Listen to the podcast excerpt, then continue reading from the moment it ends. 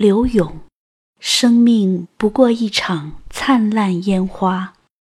作者：大佬正读经典，朗诵：法尼。上集。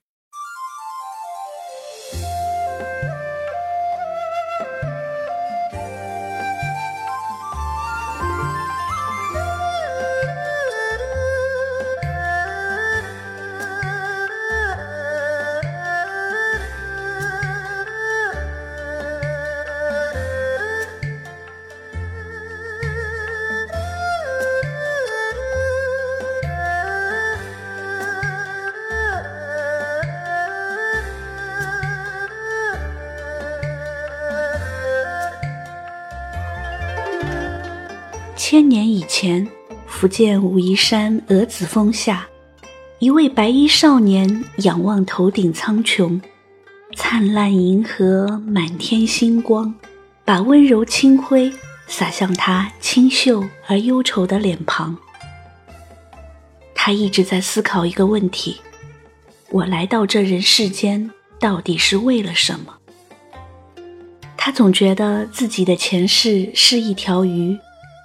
他经常做梦，梦到自己在深海里游弋，他的身边有好多水草，在海底最深处随着水波荡漾。那些有着曼妙身姿的水草，在海底的柔波里轻舞飞扬。他们说，他们的愿望就是到岸上做一朵白天能够感受温暖阳光。晚上能够看见漫天星斗的花儿，水草哭了，但是它看不见他们的眼泪。它也哭了，水草也看不见它的眼泪，因为他们的眼泪都混在水里，你中有我，我中有你，分不清谁是谁的。水草说。我们一定要到岸上去，做一朵花。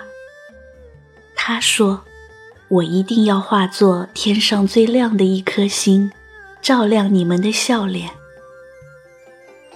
而现在，他化身为翩翩公子，而那些水草，他知道一定散落在人间的各个角落，来实现他们做一朵花的愿望。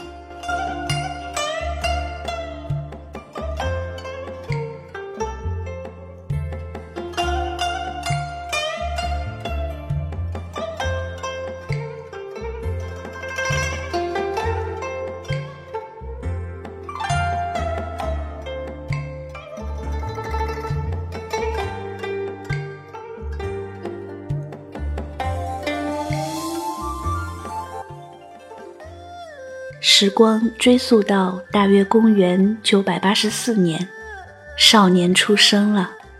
他的父亲为他取名柳三变，这个名字出自《论语》中子夏的一句话：“君子有三变，望之俨然，记之也温，听其言也厉。”一看就知道，这是他的家人希望他能够。做修身齐家治国平天下的君子。不过，他的愿望不是做君子，他只想像一条鱼一样自由自在的生活。他的祖父和父亲都做过官，也算是官宦世家了。少年在整个家族所有堂兄弟中排第七。也叫柳七，我们就叫他柳七公子吧。以奇秀甲于江南而闻名的武夷山，把灵秀之气都赋予了这个少年。他不仅长相俊美，更善于填词。据说他小的时候，在家乡武夷山看到过一首名为《眉峰壁》的词，如痴如醉。从此后再也无法忘却，连连写下歌颂武夷山美景的词作，被称作“鹅子峰下一支笔”。他的家人为他骄傲，这个孩子将来一定可以光耀门楣，于是要他进京赶考。可是我为什么要进京赶考呢？他仍然想不明白。他来到这人世间到底是为了什么？他爬上中峰，那里有一座中峰寺，问寺里的禅师：“大师，我来到这人世间到底是为了什么？”禅师拈花微笑，只说了三句话，便闭目不语。他迷惑地离开了。天边晚霞映照满山落叶，他想起了禅师说的第一句话：“落叶满空山，何处寻芳迹？”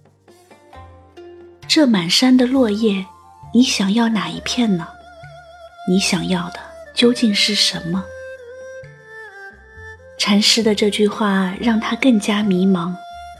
他其实并不知道他想要什么。既然家里人要他去赶考，那他就去吧。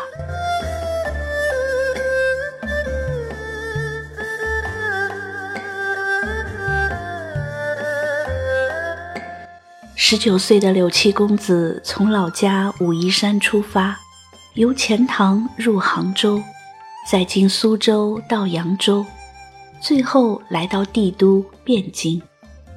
他居然用了六年的时间。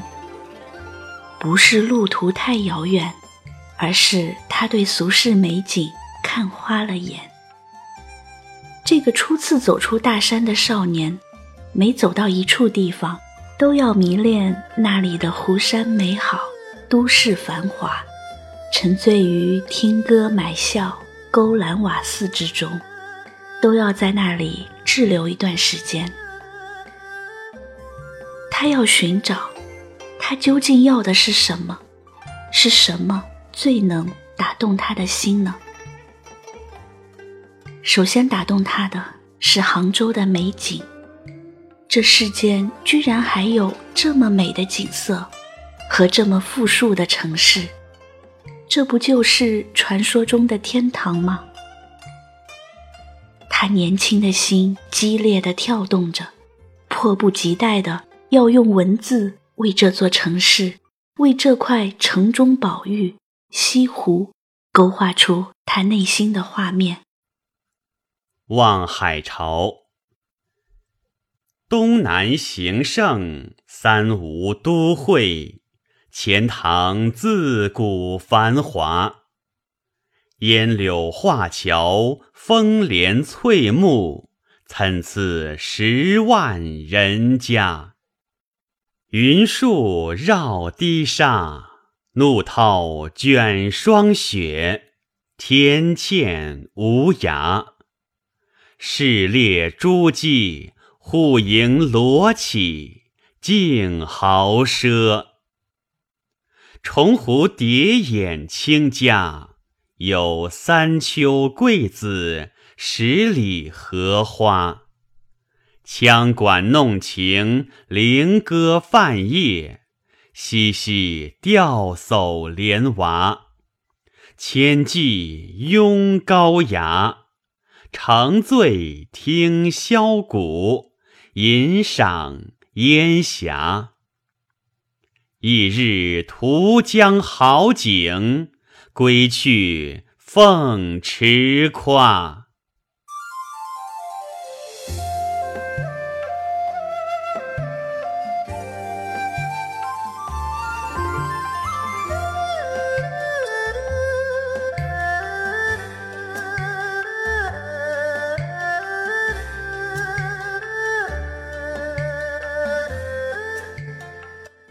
年轻的柳七公子，用他蓬勃的脉动，为人世间留下了这热情澎湃的文字。如烟的柳树，彩绘的桥梁，高高低低的亭台楼阁，隐隐约约的十万人家，澎湃的潮水卷起和霜雪一样白的浪花，宽广的江面一望无涯。再看那琳琅满目的珠宝，家家户户的绫罗绸缎，无不向世人展示着这座城市的无尽奢华。美丽的西湖和重重叠叠的山岭交相辉映，在这里，秋天时桂花满城飘香，而夏天的湖面，极目所望。竟是少女般的荷花在风中摇曳。这首《望海潮》一出，杭州城平气象形容曲尽，柳七公子一词名满天下。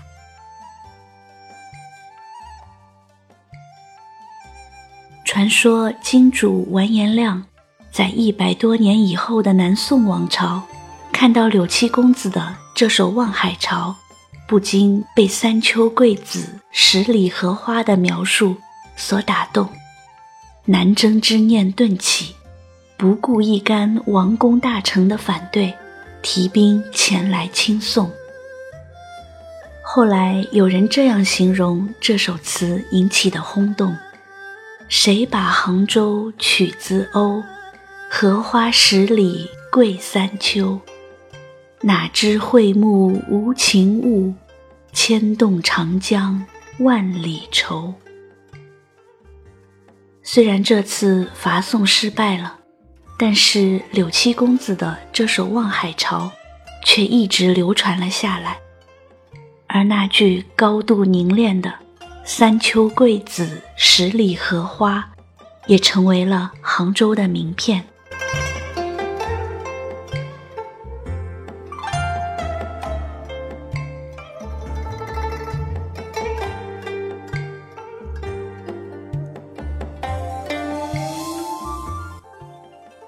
刻的柳七公子踌躇满志，他似乎知道了他想要的答案。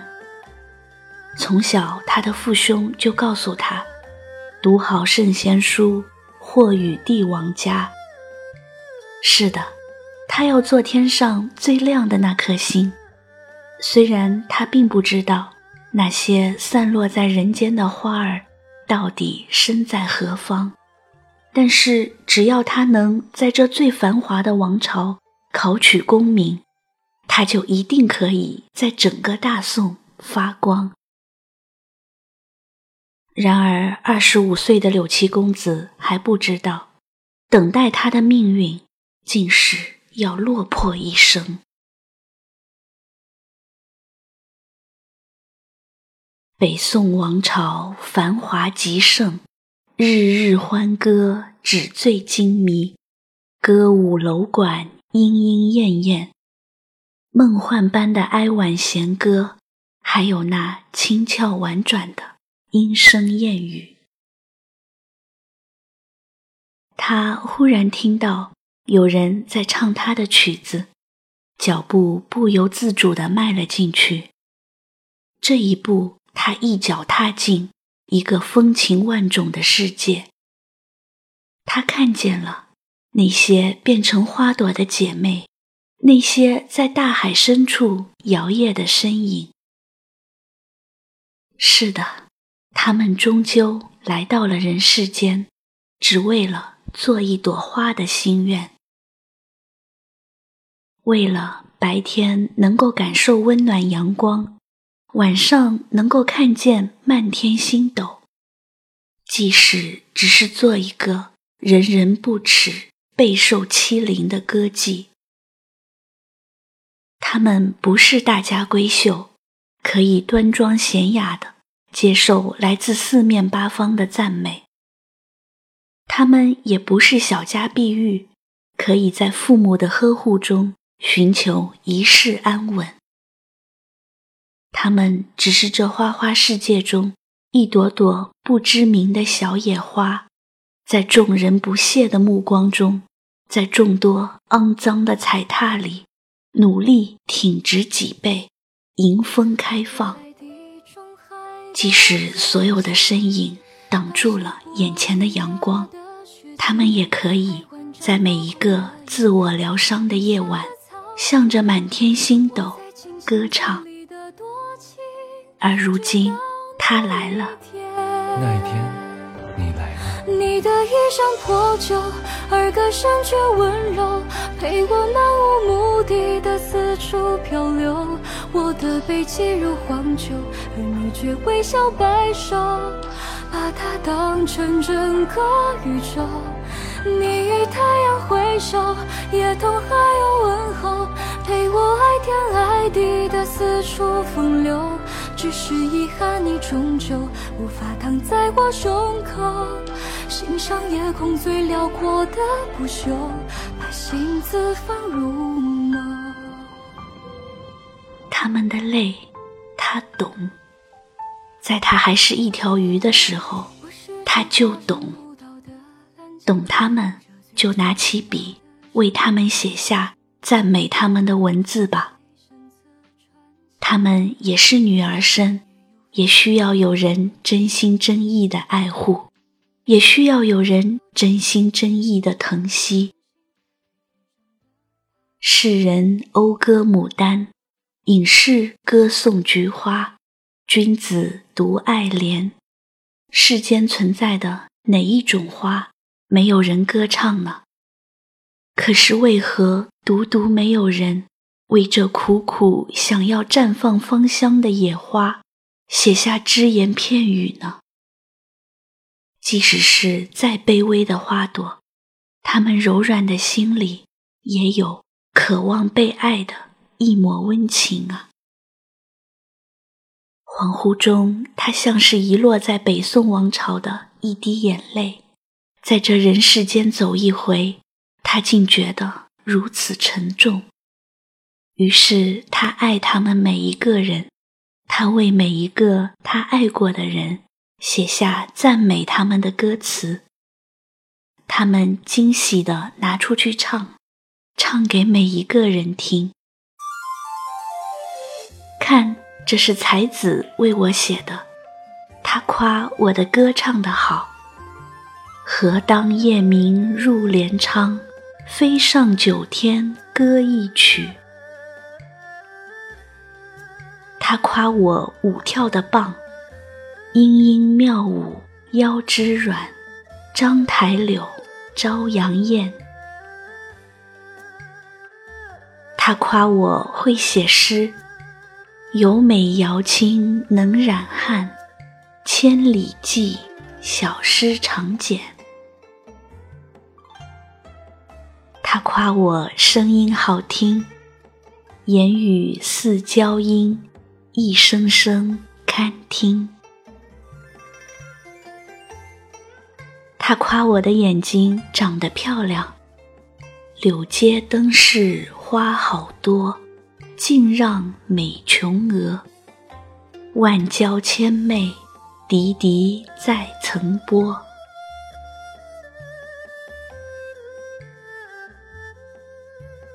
一时间，汴京的烟花巷陌。到处都在传唱柳七公子的词。自古文人多风流，可没有哪一个像柳七公子这样放肆的用他的文字向世人宣告：我在这世上经过，只为爱一场。有人说真名是自风流，可是风流可以。怎么可以说出来呢？那些家里养了歌妓、妻妾成群的男人们，在他们的眼里，女人不过是衣服的男人们，终于送了柳七公子两个字：浮靡。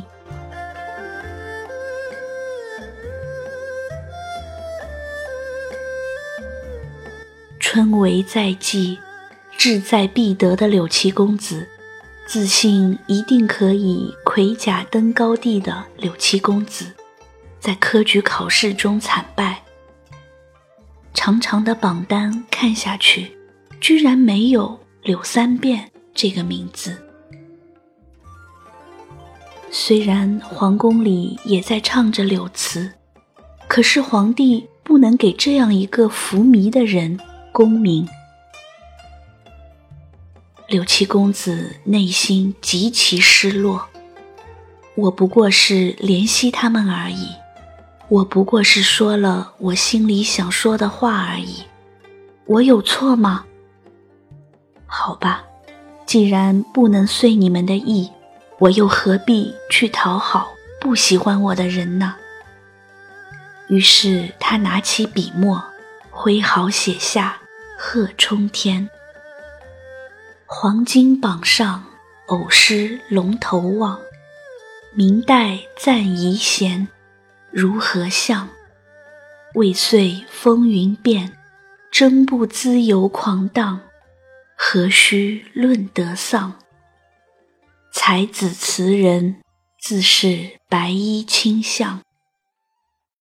烟花巷陌，依约丹青屏障。幸有意中人，堪寻访。且弄微红已翠，风流事，平生唱。青春都一晌，人把浮名换了浅斟低唱。写罢，他唇角微扬，嘴角。挂着一丝淡淡的笑，他白衣飘飘，挥一挥衣袖，吟诵道：“空山无人，水流花开。空山无人，水流花开。”这不是禅师告诉他的第二句话吗？是啊，空山有人无人，与我何干？我自开我的花。我自流我的水，我自填我的词，我自参加我的科举，我自微红已翠，我自风流狂荡，我做我人生的主角，有何不可？柳七公子，你真的顿悟了吗？你真的想明白要把这短暂的青春从此用来浅斟低唱吗？你那要做一颗心的愿望，从此真的就放下了吗？你自称是才子词人的背后，有着怎样的无奈呢？你狂傲的宣扬自己就是百姓中的王卿，隐藏着多少的失落？不然你为何会接连四次参加科举，接连四次都落榜呢？